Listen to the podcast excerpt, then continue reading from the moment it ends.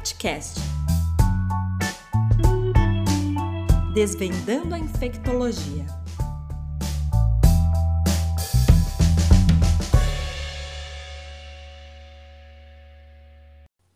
Bem-vindos à segunda parte do podcast sobre Covid-19. A gente vai abordar um pouco mais sobre a vacinação, sobre a, a, a eficácia das vacinas e sobre o futuro um pouco da pandemia. Eu sou a Jéssica, eu também sou aluna de Medicina da Universidade Federal de Rondonópolis e eu estou na presença do André e do Bruno, que são professores da universidade. Dando continuidade nas medidas que poderiam ser tomadas, sobre as medidas preventivas para evitar a crise de saúde no país, eu gostaria de conversar com vocês sobre quais as principais influências da insegurança da população em relação à vacinação. O que que isso trouxe de consequências para a situação epidemiológica que a gente vive? Bom, pessoal, então, né, olá a todos, olá Jéssica, olá professor Bruno. Uh, acho que as influências para a insegurança da população em relação à vacinação, elas não são novas para começo de conversa, né? Não é novidade essa questão. Talvez para nós no Brasil seja um pouco um pouco mais novo, né? Mas esse movimento de, de é, recusa ou de reluta em se vacinar, né, é um movimento que acontece no mundo todo e, e, no Brasil vinha já acontecendo um pouco uma, uma maior dificuldade com a cobertura vacinal que a gente precisava atingir com sarampo, com é, poliomielite, por exemplo, né? E com a Covid-19 agora com muito mais dificuldade em atingir essas metas, uh, porque por, se por um lado a gente tem pessoas né, ansiosas pela vacina, que entendem a importância da vacina e tudo mais, a gente tem pessoas que acabam é, tendo receio de se vacinar, né? E esse receio, ele não é um receio infundado no sentido de, de, como o nosso cérebro funciona, né? Nosso, nosso organismo. A gente é normal a gente sentir medo ou insegurança frente a coisas é, aparentemente novas, né? E eu falo aparentemente porque é, não necessariamente essas tecnologias que estão sendo utilizadas para as vacinas são tão novas assim. Quando a gente fala, ah, vacina de RNA mensageiro é uma coisa nova, né? Não é nova, né? Já tem, já tem uns 40 anos que se estuda isso e agora, pela primeira vez, está sendo realmente utilizada como uma vacina que conseguiu chegar até a sua fase 3 é, e demonstrar sua e sua segurança, né? Então, é, é, é só que como a gente acaba tendo lacunas é, nesse, nesse conhecimento a respeito das vacinas, como é uma coisa muito nova, a Covid-19 é uma doença muito nova, é, essas lacunas tem gente que acaba preenchendo elas com, ah, às vezes, fake news, ou com relatos de casos isolados, né, que acabam sendo generalizados. Então, ah, fulano acabou tendo, fulano, minha vizinha tomou a vacina e depois passou mal, né? Ou fulano tomou a vacina e na outra semana morreu. É, então, assim, essas, essas informações acabam ganhando muita força e sem que se haja de fato uma investigação de se aquilo foi causado por causa da vacina, né? Então, coisas que acontecem após se vacinar não é a mesma coisa que são coisas que acontecem porque você se vacinou, né? São coisas diferentes.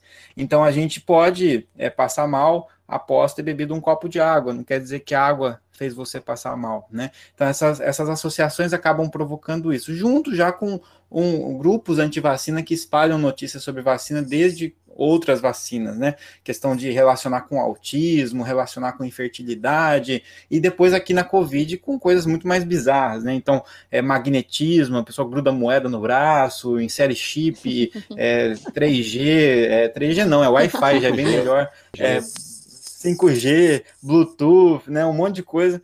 É, que até seria bom em alguns casos, se pudesse fazer isso de fato, eu até ia querer, porque às vezes a internet, o, o 3G de Rondonópolis não é muito bom, não. Então, assim, é, mas que acabam gerando essas inseguranças, né? É, e, e, aí a gente precisa de uma, de uma educação em saúde mesmo para conseguir mostrar que não é bem assim, né? Que a, toda intervenção em saúde ela é uma intervenção que depende dos riscos e do dos benefícios, e a gente observa através dos dados o número de pessoas que ficaram graves dos vacinados e os não vacinados, o número de óbitos de quem foi vacinado, de quem não foi vacinado, e as diferenças são gritantes, né? E, em termos de benefício, quem se vacina tem muito menos probabilidade de ficar é, na forma grave da doença ou de ir a óbito por causa da doença, né? Mas a vacina também tem um último ponto que eu queria trazer, né, é, que uh, vacinar é um pouco diferente de tomar um remédio, né? Quando a gente toma um remédio, um medicamento, é porque a gente está doente e a gente toma um remédio. Então você já está doente, né? Então você aceita, quero tomar alguma coisa que resolva. A vacinação ela tem um desafio a mais, né? Você tem que tomar ela quando está saudável. Então é difícil a pessoa que está saudável falar, pô, eu estou saudável, por que, que eu vou ter que tomar uma coisa se eu estou bem? Né? É, então é mais difícil esse raciocínio é um pouco mais contraintuitivo de você tomar uma coisa sabendo que você está bem, mas é para você evitar ficar mal lá na frente, né? Então as pessoas aceitam melhor uh, um medicamento, seja ele qual for, até um medicamento que não funciona, kit Covid, etc., porque estão mal, então aceitam qualquer coisa porque está doente, do que tomar uma coisa quando você está bem para evitar ficar doente no futuro, né? É, a prevenção ela é sempre mais difícil justamente porque parte de pessoas saudáveis é, tomar atitudes que nem sempre são agradáveis para poder continuar saudáveis. Então, às vezes elas não têm, a gente, né, não tem esse entendimento de tomar atitudes nem sempre é, agradáveis ou do jeito que a gente queria, mas que são necessárias para que a gente continue saudável. E um dos pontos de insegurança da população, que está sendo muito discutido, é sobre os diferentes fabricantes que é, das vacinas que estão sendo aplicadas no Brasil. Você percebe que algumas pessoas é, acabam desmarcando a vacina quando sabe de qual fabricante que é, ou optando por esperar para pegar outra vacina. Teve até cidades que tomaram atitude de colocar essas pessoas que estavam desistindo por causa do fabricante no final da fila ou em outra faixa etária para tentar evitar esse tipo de coisa.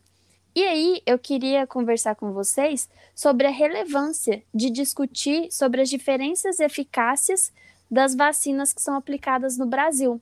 É, qual que é a real importância disso e como isso deveria ser entendido ou explicado para a população? É, bom, Jéssica, essa é uma, uma questão muito complexa, né? Porque, assim, por um lado, a gente tem os estudos de fase 3, que são os estudos que mostram as eficácias para nós é, de cada vacina, com valores diferentes aí, né? Então, de repente, uma vacina ali com 90 e poucos de eficácia, por cento de eficácia, outro com 60, 70, o outro com 50%. E é claro que esses números vão chamar a nossa atenção e qualquer pessoa vai querer ter o melhor benefício é, frente àquilo que ela está se expondo. Então, todo mundo vai querer aquela vacina que foi divulgada que tem, é, de repente, a melhor eficácia, né? Então, é, isso é, é, natural. Só que a gente tem que lembrar alguns pontos, né? Que vacina é diferente de um medicamento, como a gente está falando aqui. A vacina ela tem o seu impacto na população quando a gente observa em termos populacionais, né? Não é individualmente que a gente acaba entendendo. Lógico que a gente quer proteger cada um, né? Cada um de nós está ganhando como prêmio a sua própria proteção, mas em, de fato, o que a gente está fazendo é contribuindo para a proteção de todo mundo, né? Para que a gente consiga controlar, ajudar a controlar a pandemia, até mesmo indiretamente, né? Porque se eu tenho menos chance de ter um Covid grave, eu também não vou ocupar um leito de UTI, que talvez seria um leito que vai ficar livre para alguém que se acidentou ou teve um infarto possa ocupar, né? Então, assim, tem impactos é, indiretos muito importantes também. Então, quando a gente fica escolhendo vacina e a gente acaba não se vacinando com aquela vacina que a gente tem oportunidade de se vacinar, a gente continua vulnerável, né? E a gente atrasa esse processo de conseguir a melhorar esse cenário, porque todas essas vacinas que são aprovadas, elas são aprovadas porque elas passaram por, por todas as etapas é, para se demonstrar eficácia e segurança e foram depois ainda aprovadas do ponto de vista é, da vigilância sanitária é, do, do nosso local, do nosso país, que é a Anvisa, que tem todo o conhecimento do, da, da situação local também, né? Então, que leva em consideração as especificidades da nossa população. Então, elas estão ali porque elas têm a sua, a sua validade, né? Elas são, são necessárias, todas que estão ali. Então, quando a gente começa a se recusar do ponto de vista individual, porque eu quero me proteger, eu acabo atrasando esse processo e atrapalhando esse processo de vacinação, e no fim das contas, eu faço com que uh, o desempenho da vacinação no Brasil seja pior e que a gente não tenha uma cobertura vacinal adequada, né? Eu acho que esse é o grande problema. Então, a discussão do ponto de vista individual sobre o uso, é, eu quero escolher, eu, André, né, quero escolher qual vacina eu quero, é uma discussão que não deveria existir, né? Você tá lá, tem aquela disponível, você toma. Agora, uh, discutir as diferenças de eficácia e depois observar o impacto de cada vacina no país, ver quantas pessoas que tomaram Coronavac ainda assim se infectaram, ou quantas tomaram Pfizer, e começar a, a perceber quais vacinas têm um desempenho melhor na população como um todo, né, no mundo real, porque essas, essas, essas eficácias elas vêm de estudos, né, de ensaios clínicos controlados,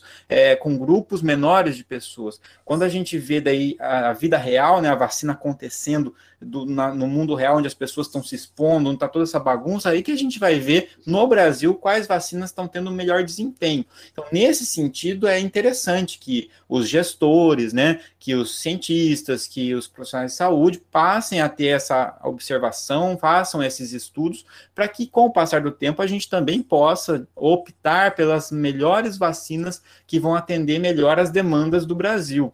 É, mas isso não é do ponto de vista individual, não é? Não sou eu, André, que vou escolher qual vacina que eu quero, ou alguém, ou Bruno, ou você, né? Não somos nós que vamos escolher. Por enquanto, todas elas são válidas e necessárias. É, com o passar do tempo, a gente vai olhar os dados de cada uma delas e vendo quais que a gente vai manter, quais que a gente vai fazer uma outra dose, quais que a gente não vai mais querer utilizar daqui para frente, porque talvez ela não seja tão útil para nós aqui no nosso, no nosso país. Então, é importante se discutir eficácia, a efetividade, é, a eficiência, mas não é algo que a gente vai fazer do ponto de vista individual, né? Não é com o meu conhecimento, da minha observação individual que a gente vai tomar essa decisão. Sim, compreendi. E, e só é... lembrar que essa questão do, do, questionamento de eficácia de vacina, ele tem um viés completamente político, né? Então, a, a gente sabe que é, existem doenças no calendário vacinal e em nenhum momento a eficácia dessas doenças havia sido questionada na história da vacinação aqui no Brasil por, por uhum. indivíduos. Então, a gente tem uma série de, de vacinas, como a vacina da polio, vacina da, da varíola, vacina do sarampo, que tem suas taxas de é, eficácia que não são 100% em nenhuma dessas e em nenhum momento uh, houve esse questionamento por parte da população. Né? Então, além dessa, dessa, variação das eficácias, tem todo esse, esse viés político que fez uma parte da população iniciar o questionamento: ah, por que, que a vacina X só funciona por, e a vacina Y não funciona? E ah, eu quero tomar a vacina Z porque eu quero viajar. Então, tem todo esse questionamento, esse viés político que foi inserido nessa parte da vacinação, que influencia e atrapalha bastante tudo isso que o André falou. Então, só lembrando que todas as vacinas do calendário vacinal, elas não são 100%, né? Então, elas têm, têm eficácias diferentes e, infelizmente, é, houve-se a politização dessas vacinas de Covid e passou a ser questionada a eficácia das vacinas. É, e acho que outra coisa que aconteceu também foi que foi a primeira vez em que a população começou a ter acesso ou interesse, é, juntamente com a mídia, né, a mídia não especializada, é, em relação a essa questão de números de, de eficácia, porque os estudos de Covid começaram a ser é, publicizados em jornais, em, em em, em, veículos é, convencionais, né? Então, a, com isso, a, as pessoas começaram a perceber pela primeira vez que os tratamentos não são 100%, né? Então, essa questão do funciona e não funciona, é eficaz, não é eficaz, antes é, a, a, percepção pública era, era essa: eu tomo vacina e estou protegido. Não tomo vacina, não estou protegido, como se fosse um tudo ou nada, né? É, e agora, pela primeira vez, estamos nos deparando com o um conceito de probabilidade, né? E que as vacinas elas oferecem uma proteção mas essa proteção ela é probabilística, existe uma, pro, uma probabilidade maior de você se proteger se você estiver vacinado, mas isso não vai ser 100% com nenhuma vacina, não vai ser 100% com nenhum medicamento, né? Quando a gente sai do médico com a prescrição de medicamento, a gente acha que a gente está sendo tratado 100%, Mas não, pode ser que você não responda bem a esse medicamento, a mesma coisa vai acontecer com as vacinas, né? Então, uh, por isso que também esse outro discurso de, ah, mas fulano tomou as duas doses de vacina e ainda assim morreu, né? Fulano, tal, e, quer dizer, esse tipo de raciocínio é um raciocínio que parte do pressuposto que é ou é 100% ou é 0%, né? E não existe, é, ou essa, essa porcentagem de 100% nunca vai ser atingida. Então, é, é exatamente por isso que a avaliação nunca vai ser do ponto de vista de uma pessoa. A gente nunca vai olhar para uma pessoa e falar, olha só, a vacina funcionou. A gente vai olhar para a população e, e, principalmente a gente vai comparar a população de vacinados com a população de não vacinados, e essas comparações vão mostrar para nós se a vacina funciona ou não funciona. E essas comparações têm mostrado para nós, com todas as vacinas, que as vacinas funcionam. Né? E aí essas comparações nos ajudam a depois escolher quais vão ser os melhores esquemas vacinais, quais vão ser as vacinas que a gente vai querer manter no Brasil, nas próximas, nas próximas vacinações, por aí vai. Sim, acaba que a gente, enquanto população no caso, acaba esperando um milagre que vai fazer 100% de efeito e no tempo mais curto possível. Então, a, eu vejo muitos comentários na internet, principalmente associados a notícias falsas, de que quanto menos dose é, tem a vacina, melhor. Se a vacina tem uma dose só, ela é melhor. Se a outra tem mais de, uma, de duas doses ou duas, ela porque ela é mais fraca, é porque ela é menos eficaz. E aí eu entro num, numa pauta que é com o que a gente sabe, com o que a gente tem de conhecimento hoje, qual seria a necessidade de uma terceira dose de vacina? Uhum. É, depois eu vou deixar até o professor Bruno se ele quiser complementar, é, mas a princípio, né, o que o que se fala atualmente é que, de, primeiro, depende de qual das vacinas a gente está falando, mas principalmente também de qual população né, a gente está falando, subpopulação, porque uh, existem os idosos, existem as pessoas imunossuprimidas, né, que têm alguma, algum problema no sistema imunológico. Então, é, são pessoas que estão mais vulneráveis naturalmente e que, hum, hum, em geral, podem ter mais dificuldade em desenvolver uma resposta do sistema imune adequada, mesmo com as duas doses, né? Isso já, já é esperado, por exemplo, para idosos, né? Que tem, uh, já existe um decréscimo nas funções dos do vários órgãos, inclusive dos órgãos associados, né? E tecidos associados ao sistema imunológico. Então, uh, pode ser necessário sim, né? Essa questão das evidências de terceira dose estão é, começando a surgir. Uh, muita coisa que se fala é ainda é, um achismo ou até medidas é, políticas mesmo, de tentar, ah, vamos vacinar da terceira dose e pronto, mas essa discussão é uma discussão muito válida e que alguns grupos específicos têm sido mostrado que poderia ser interessante, por exemplo, os idosos, né? Ou também, uh, até mesmo para a população em geral, é, também se fala um pouco sobre isso. Mas é, tem os estudos que saíram a respeito disso até agora não são estudos muito grandes, né? São estudos menores do que aqueles que validaram a eficácia das vacinas. Então, uh, uma coisa muito importante é não desviar o curso, né? Agora a gente está conseguindo fazer uma boa cobertura vacinal e está avançando na vacinação. É, a gente não pode interromper isso, né, para e parar de vacinar os não vacinados e voltar agora e começar a revacinar quem já vacinou. É, então, assim, se acontecer essa terceira dose, ela deve acontecer concomitantemente com a vacinação de quem ainda não foi vacinado, porque não adianta eu ficar patinando, vacinando um grupo específico e deixando o resto da população descoberta né? Então, mas pode sim vir a ser necessário uma terceira dose, e isso que vai nos mostrar são essas análises e esses estudos uh, de, de, da população em geral, né, do acompanhamento que a gente vai fazendo das pessoas vacinadas e não vacinadas. É, eu acho muito difícil a gente falar de, um, de ter. A gente não tem muito embasamento para conseguir entender nessas necessidades da terceira dose, porque os primeiros vacinados, e, e daqueles primeiros que começaram os testes clínicos no ano passado, tem, tem 12 meses agora que eles tomaram as primeiras doses de vacina. E agora que a gente está conseguindo entender os títulos que essas vacinas estão alcançando, uh, se esses títulos são duradouros. Então, isso a gente afirmar hoje que é necessária a terceira dose. E, e, como o André falou, isso varia muito do, de estratégia que é utilizado em vacina para vacina. Então, é, mesmo para outras vacinas, são necessárias ter segunda, terceira dose, outras a gente são dose única, mas tudo isso demora um tempo para a gente conseguir a determinar. Né? Então, e ainda tem um viés aí que é a questão das variantes. Então, a, as vacinas elas foram produzidas utilizando como vírus eh, original, né, que começou a circular no final do, de 2019, e nós já tivemos algumas variações né, antigênicas nesses vírus, que isso que a eficácia das vacinas elas possam aumentar, é, possa diminuir é, determinada a, contra determinadas variantes. É, então tudo isso tem que ser levado em consideração para a gente verificar a necessidade da terceira dose. Mas como o professor André muito bem enfatizou, é muito mais importante você finalizar o esquema vacinal daqueles não vacinados do que pensar numa terceira dose agora. Porque já se sabe, o que isso a gente já tem certeza, é que com as duas doses a gente tem uma proteção relativamente boa. Né? Então é melhor a gente utilizar essas doses para continuar o esquema vacinal dos não vacinados do que a gente utilizar essas doses para iniciar uma terceira dose ah, em, em já foram vacinados.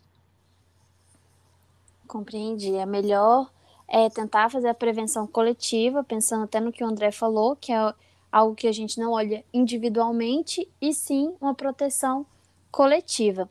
E isso também acaba impactando é, em outro aspecto que a população olha a vacina como uma, aquela realidade de 100%, aquela proteção 100%, como se fosse uma imortalidade contra aquela doença. Quando na verdade a gente precisa, né, ter alguns cuidados é, depois da vacinação.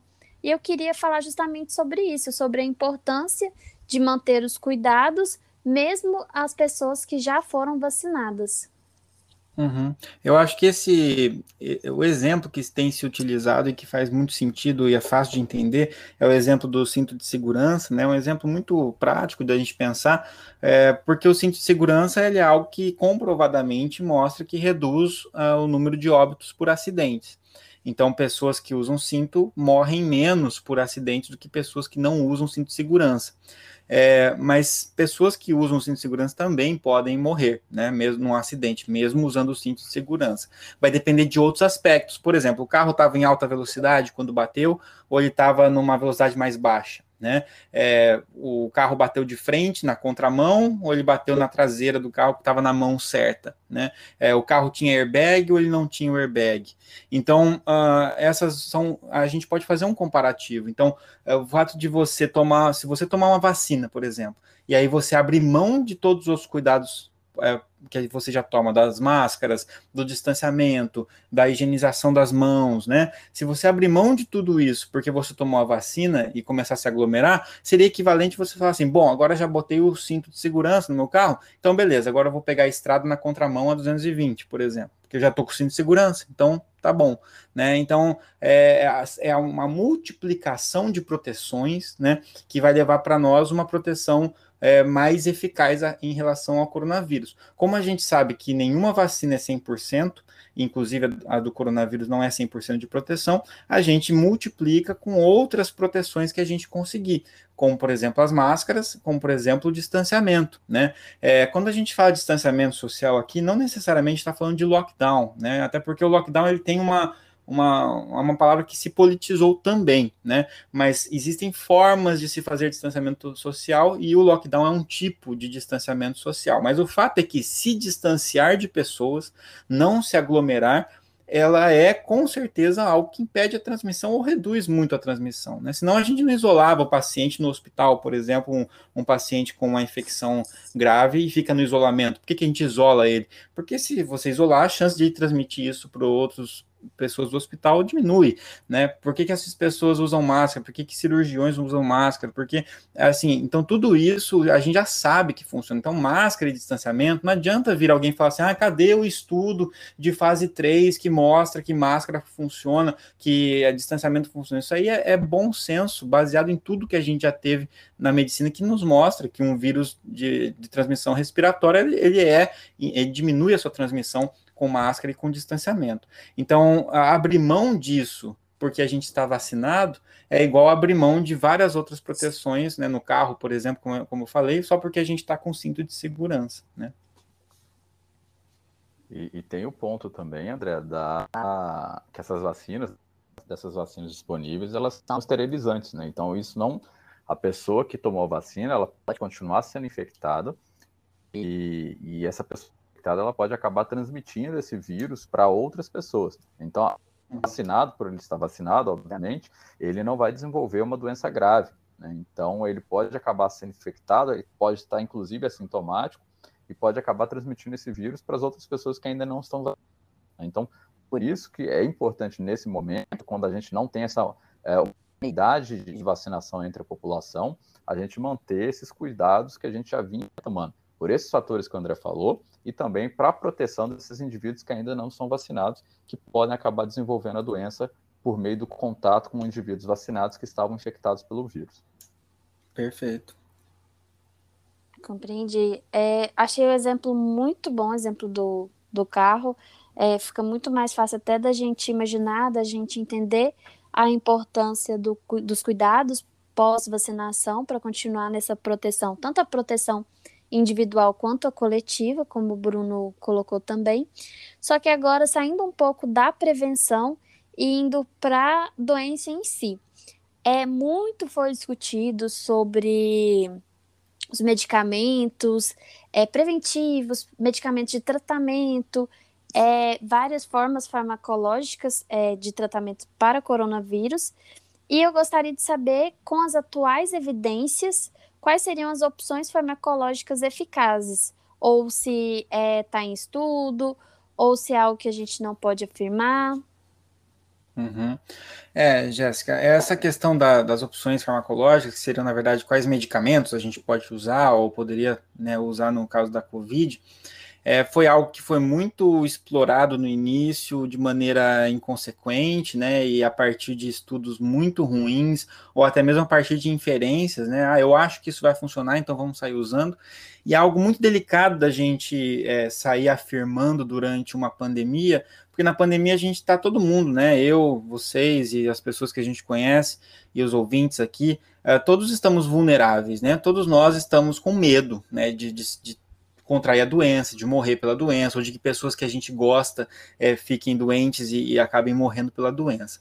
Então, num cenário desse, se alguém aparece prometendo um medicamento que trata ou que resolve ou que previne esse problema, a gente vai, é, a tendência nossa é querer utilizar. Né?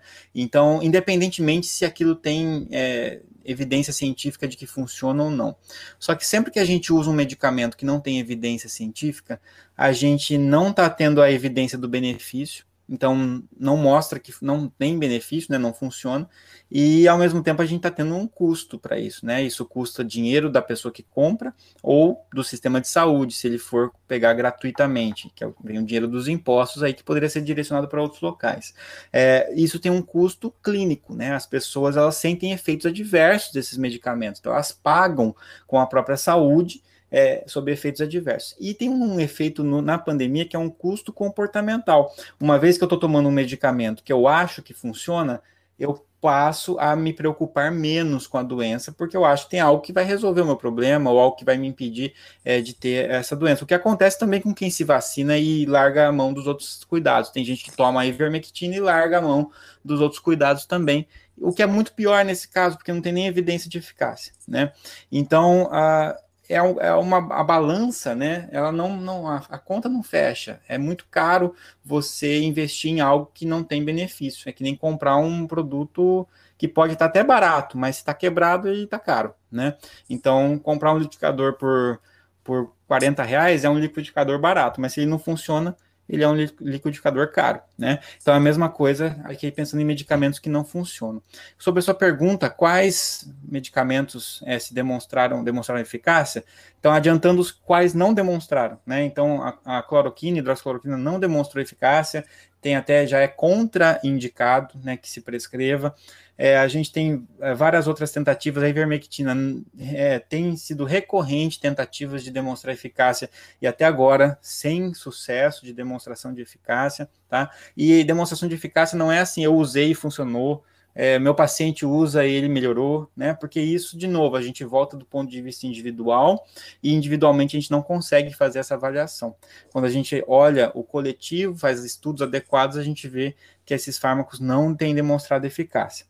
O que demonstrou eficácia para pacientes é, que precisam de oxigênio, oxigênio terapia e ou intubação, né? Então não é para a pessoa que está em casa, não é para a pessoa que teve COVID leve ou para a pessoa que está ambulatorial. É, foi a dexametasona, que é um corticoide, corticoide muito barato, inclusive, para acabar com esse negócio de teoria da conspiração, que ah, ninguém quer que tome cloroquina porque é barato, né? A Big Pharma e não sei o que lá. Então, assim, não. É, dexametasona, sei lá, 7, 8 reais é a caixinha dela. É, então, está sendo usado no contexto adequado, né? De novo, volto a afirmar aqui, não é para tomar no contexto errado, tipo, não, eu vou tomar agora porque eu tive o, o diagnóstico de Covid, porque isso vai trazer consequências negativas, na verdade, né? Vai piorar a imunidade. Mas no contexto certo, ele trouxe benefício comprovado, né? E outros fármacos que aí já são bem específicos de uso hospitalar, que alguns ah, nem sequer tinham aqui disponíveis para nós, é, mas a gente tem, por exemplo, tocilizumab é, e outros desse tipo que reforçam, potencializam a ação dessa da, da, dexametasona nesses pacientes, né? Mas que aí já são muito específicos e que assim a, a relação custo-benefício é muito duvidosa para o sistema de saúde e para as pessoas, né? Até o Remdesivir, quando foi falado do Remdesivir, ele mostrou um benefício muito modesto que agora sendo reavaliado ele é praticamente indetectável, né? Então também é algo que é muito caro, que não traz muito benefício. Então, o que eu quero dizer com isso é que opções farmacológicas né, de medicamentos são muito é, baixas e já era esperado que fosse, porque a gente está falando de um vírus é, respiratório agudo, no qual a gente tem outras doenças que têm esse comportamento, como HN1, como H1N1, como a influenza e outros né, vírus desse tipo, que a gente não tem até hoje medicamentos que tragam grandes resultados que resolvam esses problemas, né? Assim como outras doenças que a gente tem até hoje aí, como dengue, por exemplo, né? Não tem medicamento para dengue. Então, as pessoas têm que se habituar com a ideia de que tem vírus e tem doenças que não tem um medicamento disponível. E, e, por não ter medicamento disponível, que a gente tem que pensar nas outras medidas que a gente consegue tomar.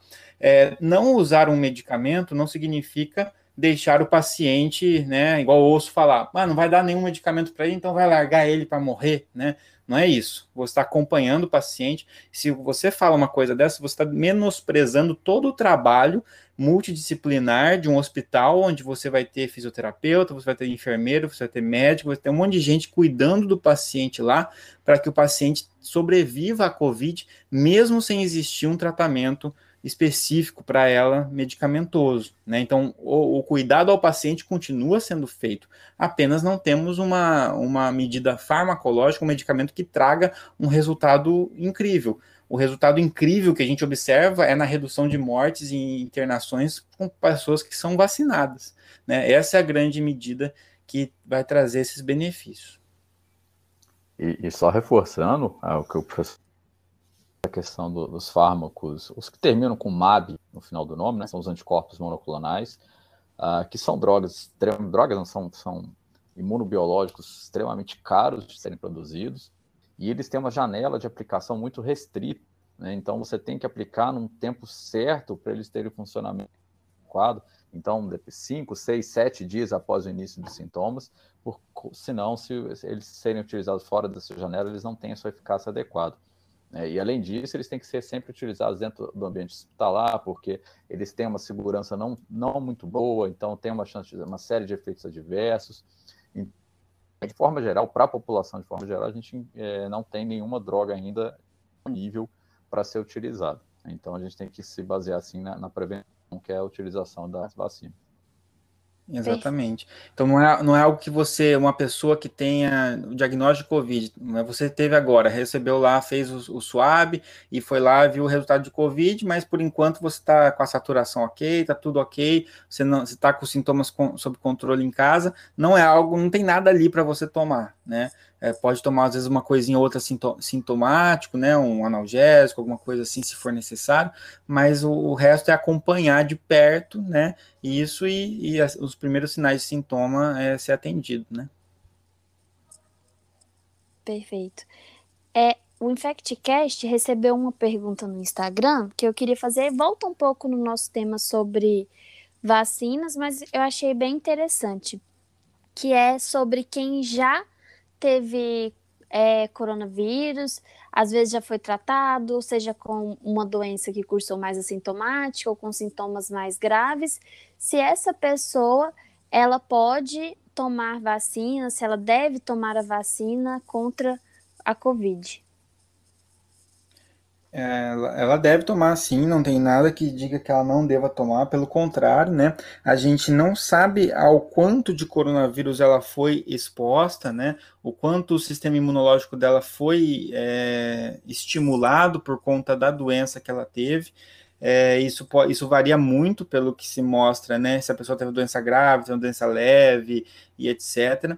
E a forma de, de se desenvolver né, essa, essa memória, digamos assim, ela também é influenciada por isso, sofre várias influências por isso. Então, a pessoa, mesmo a pessoa que já teve, né, ela deve sim é, se vacinar. No caso, não deve se vacinar é durante a, o curso da doença. Então, você espera passar, né, e aí depois você se vacina, mas é necessário. Acho que o professor Bruno pode complementar.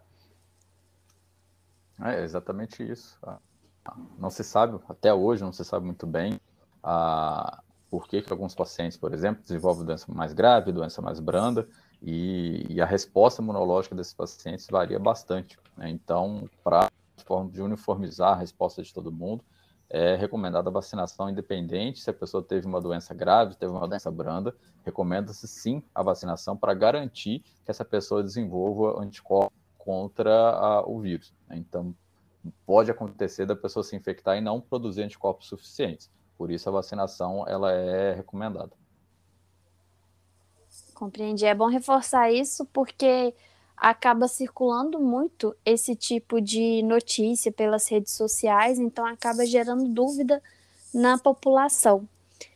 É, sobre as perspectivas de futuro da pandemia, claro que é algo que é, a gente precisa de mais estudos para dizer algo mais concreto, mas como uma como uma como um achismo mesmo, como uma probabilidade, qual seria o futuro da pandemia da Covid-19 e se é possível que vire uma doença sazonal. Bom, essa aí eu vou deixar para o pro professor Bruno, que é, que é virologista, me ajudar a responder. Eu, assim, como eu enxergo, eu vejo que, é, por enquanto, enquanto a gente não tem capacidade de eliminar totalmente a transmissão da doença, né, ainda com as vacinas e tudo mais, eu entendo que existe uma probabilidade do, da coronavírus permanecer circulando entre nós, e, mas com menos gravidade em virtude da população estar vacinada, né? Então que a gente passe a ter uma certa convivência com o coronavírus por mais tempo. Não sei dizer se se tornaria uma doença sazonal ou se o a, seu potencial de mutação seria equivalente, é, o que eu acredito que não, né, a, a outros vírus que a gente tem como o vírus da gripe, etc. É, então, mas o que não, não dispensaria talvez a necessidade de uma vacinação recorrente. Isso talvez possa ser necessário. Mas aí eu estou indo para uma área que vai fugir um pouco da, da minha expertise. Não, quando eu falou, a gente tem que lembrar que apesar de a gente ver esses números absurdos que a gente vê da, de Covid aqui no Brasil e no mundo, a gente tem uma baixa proporção da população que se infectou. A gente está falando no mundo inteiro de 200, 200 pessoas que se infectaram dentro de uma população de mais de 7 bilhões e meio de pessoas. Né? Então, muito grande de pessoas suscetíveis ainda à infecção, é, que podem acabar se infectando, então isso pode que o vírus ele continue circulando entre a gente por um bom tempo, mas eu não acredito que a gente fale de doença sazonal não, porque o vírus ele não tem essa capacidade de plasticidade que a gente vê como o vírus influenza, que tem uma, muta uma taxa de mutação extremamente alta. É, isso faz com que ah, todo ano né, a gente tenha surtos é, desses vírus. O SARS-CoV ele, ele muta numa taxa bem menos, né? Então eu acho que a gente vai ter que uh, se adaptar a viver com ele por um tempo ainda, por conta dessa grande, grande quantidade de pessoas suscetíveis e, e falta vacinar muita gente ainda. Mas eu acredito que daqui a um período, que é esse período que é difícil da gente estimar, a gente vai ver um, um desaparecimento desse vírus é, de forma bem gradual, até que a gente não tenha mais a circulação dele. Mas isso é um, um, uma hipótese, eu acho que é, a gente tem mais tempo para conseguir entender o que, que pode acontecer. Mas é, eu acredito que a gente, daqui a um tempo, ele vai circular e vai acabar desaparecendo. Compreendi. É, bom, as, as perguntas eram essas.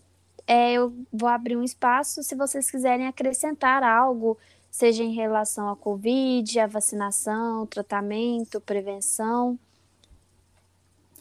Ah, eu, eu acho que assim foi bem coberto, né? Acho que deu para explorar todos os pontos fundamentais. Eu só deixo como né, o recado que, que as pessoas se vacinem, né?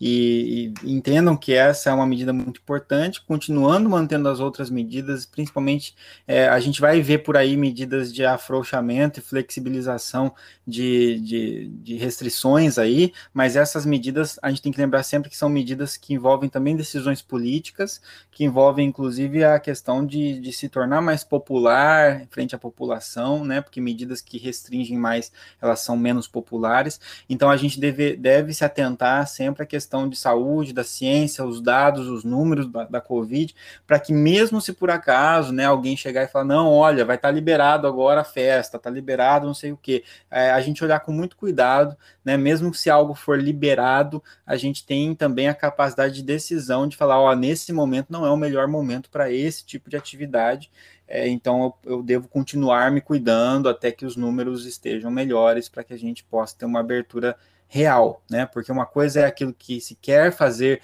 politicamente ou o que a gente deseja, e outra coisa é a realidade que está lá, independentemente da nossa opinião. E essa realidade ela se impõe em frente a qualquer coisa, né? É, as palavras do professor André, minhas palavras.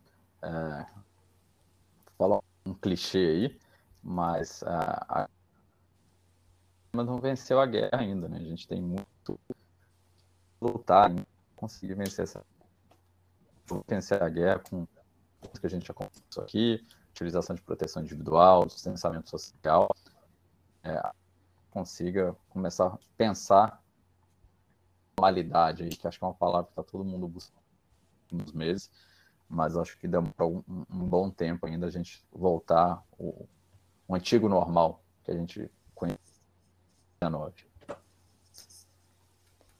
Bom, muito obrigada pela presença e pela participação de vocês. É, eu posso falar em meu nome e no nome do grupo, que a gente ficou muito feliz por vocês terem aceitado o convite. Para mim foi uma conversa muito enriquecedora, foi muito bom conversar sobre um assunto que está sendo tão exposto, mas ao mesmo tempo com tanta informação que às vezes não condiz com a realidade ou que deixa a gente cada vez mais confuso, mais inseguro. Então, muito bom receber tanta informação de qualidade sobre esse assunto tão atual. É, eu me despeço, é, até o próximo episódio. Tá certo, um abraço, até mais. Um abraço, até mais.